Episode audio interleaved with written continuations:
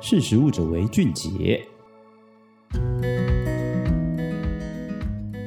Hello，大家好，欢迎收听《识食物者为俊杰》，我是杰谦。今天要来跟大家聊聊一个大家可能有点陌生的东西，它叫做大麻二酚，也就是 CBD。那什么是 CBD 呢？CBD 其实是一种大麻的萃取物，它因为被证实有药用的效果。所以这几年在国际间，它被用在保健产品啊，或是机能性食品当中。不过台湾目前还是不可以贩售跟制造的。可是我们摊开台湾的法规还有实际的管理状况来看的话，会看到有很多的漏洞在里头。那台湾的主管机关到底是要管还是不要管呢？随着国际间的这个 CBD 商机一直不停的成长，台湾的下一步又打算怎么做呢？在谈论 CBD 之前，我们先来了解一下大麻在台湾的定位。大麻呢，跟古柯碱还有安非他命一样，都是并列在二级毒品里面。也就是说，大麻这两个字在台湾当前的社会依然是充满禁忌的字眼，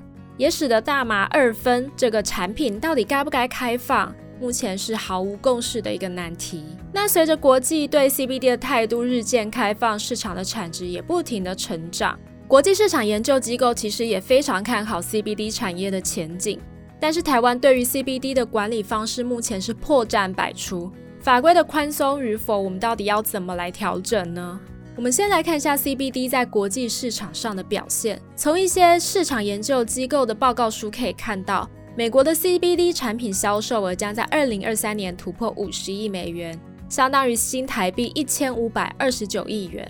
到了二零二七年呢，这个数字会来到一百一十亿美元，也就是新台币三千三百六十四亿元。那在台湾所在的亚太地区呢，整个 CBD 的市场规模会从二零二二年的三十一点九亿美元，成长到二零二七年的九十九点四亿美元，也就是从新台币九百七十五亿上涨到三千零四十亿，总产值翻了超过两倍，而且每年成长的幅度是二十五点五四 percent。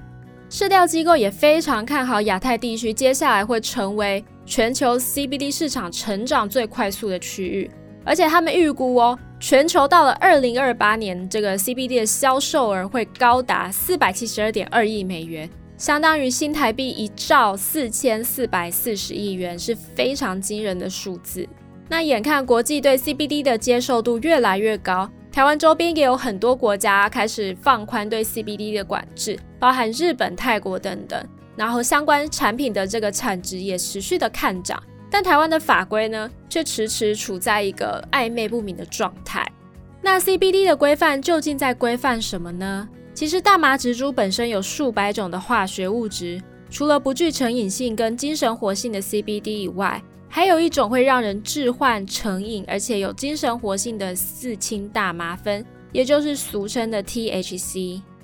这两种大麻素同时也是最被广为研究的成分。那工业大麻呢？它的 THC 含量是小于零点三 percent，也是目前最被广为用来种植跟提取 CBD 的种类。虽然研究发现 CBD 其实是有放松跟缓解疼痛以及治疗癫痫等等的效果，而且世界卫生组织呢，在二零一八年公布的一项报告书指出，CBD 它其实是有医疗潜力，而且没有成瘾或是滥用的疑虑。但是在台湾，CBD 产品至今依然没有办法添加在食品或是化妆品当中，而且也没有办法在国内贩售。这代表什么呢？这代表说国内目前并没有合法上市的 CBD 产品。如果有人违规贩售，就会被依药事法以及食品药物管理法开罚。所以，民众如果有使用上的需求，只能够在自用范围内从合法贩售 CBD 的国家把产品带回台湾，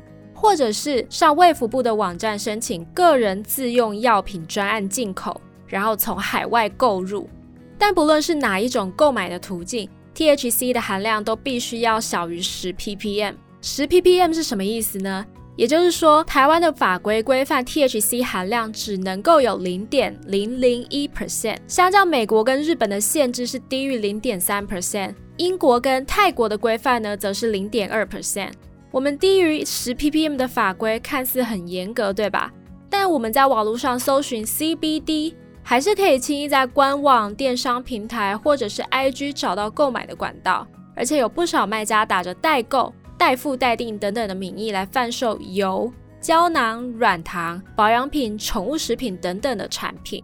其实，关于 CBD 产品的相关规范，卫福部在二零二零年五月七号的时候，就针对公共政策网络参与平台提点子当中开放医疗用大麻的这个提案，透过新闻稿来给了一个正式的回应。卫福部在这篇新闻稿当中强调，CBD 虽然不属于毒品以及管制药品，但考量它有多种药理活性以及可能的医疗用途，所以台湾目前以一般药品来列管。那什么是一般药品呢？食药署进一步回应说，所谓一般药品涵盖四种情况。第一种是记载在中华药典或是经中央卫生主管机关认定的各国药典公定的国家处方集或是该补充典籍的药品。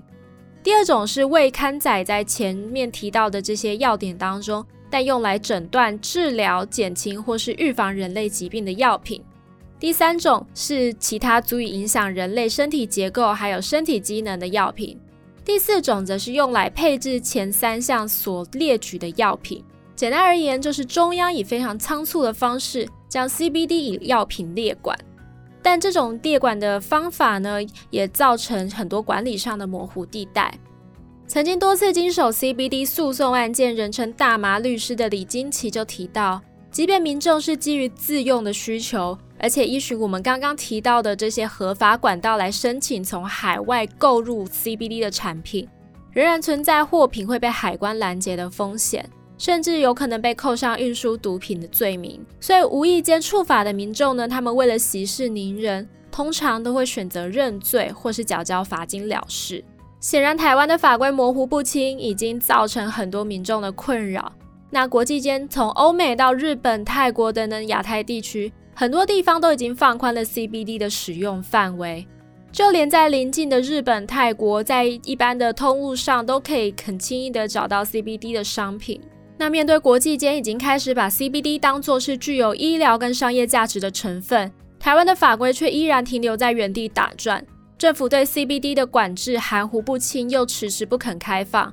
口中说的国内不能贩售，但民众却可以轻易买到，这会衍生出哪一些问题呢？我们在这次采访的过程当中，除了希望食药署能给出一个回应外，同时，也采访了长期在台湾推动大麻合法化运动的李金奇律师以及赖彦和医师，从法律以及医疗的层面来谈谈台湾目前法规遇到的一些问题。另外，我们也访问到中兴大学食品暨应用生物科技学系的谢昌卫教授，从食品的角度进一步来更认识 CBD。那也邀请听众们点进我们的专题，跟着我们一起来了解台湾 CBD 产品目前的规范到底出了哪些漏洞。那今天是食物者为俊杰的分享就到这边，我们下次见，拜拜。